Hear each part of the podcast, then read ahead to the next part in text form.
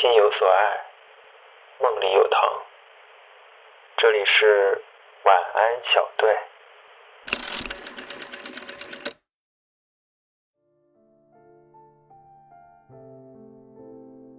我是不想的，可我同样不知道我应该在这段友谊中扮演怎样的角色，甚至有时候与他们聊些什么，我都不知道。初中时期的种种在脑海中不断回放。而幻想中与 Q 与 C 形同陌路的场景，更是一直出现，像是在对一个即将步入深渊的人一点一点凌迟着。我不想也不能再重蹈覆辙，深知一味的纠结不会让事情有更好的解决。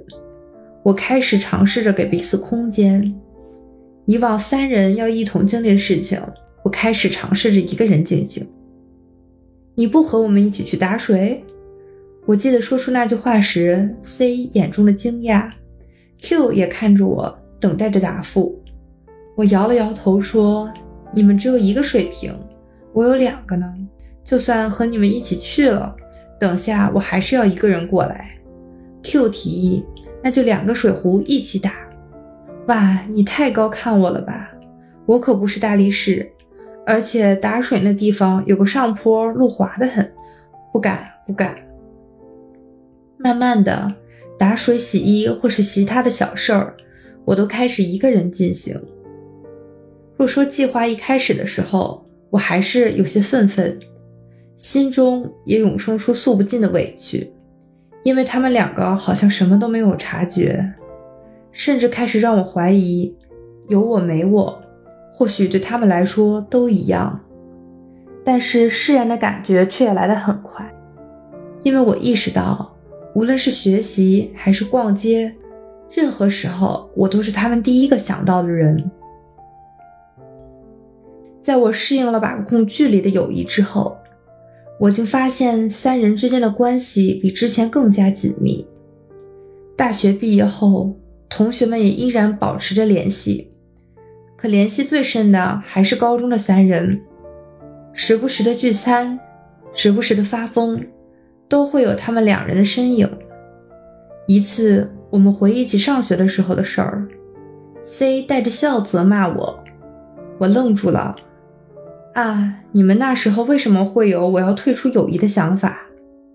还不是因为你有好多事情都不和我们一起。那时候我和 C 都快急死了。Q 说。从高二下学期开始，姐一直讨论解决办法。刚开始 Q 还想和你谈谈，我怕越谈越坏，就把他拉住了。大麦茶再一次满了三个人的杯子，我撇嘴。所以呢，你们想的解决办法呢？别说上学了，我可是从毕业到现在都没看到半点影子。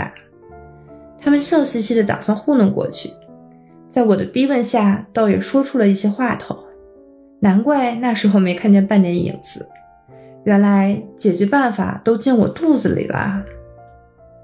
说不出那时得知真相的感觉，就像是心脏被什么灌满了一样，胀胀的，又好像在云团里打滚了一样。他们为什么那么好？三个人的友谊并不需要某一个的退出。当你摸到了友谊距离的点，你会发现。这段友谊比你想象的能走得更远。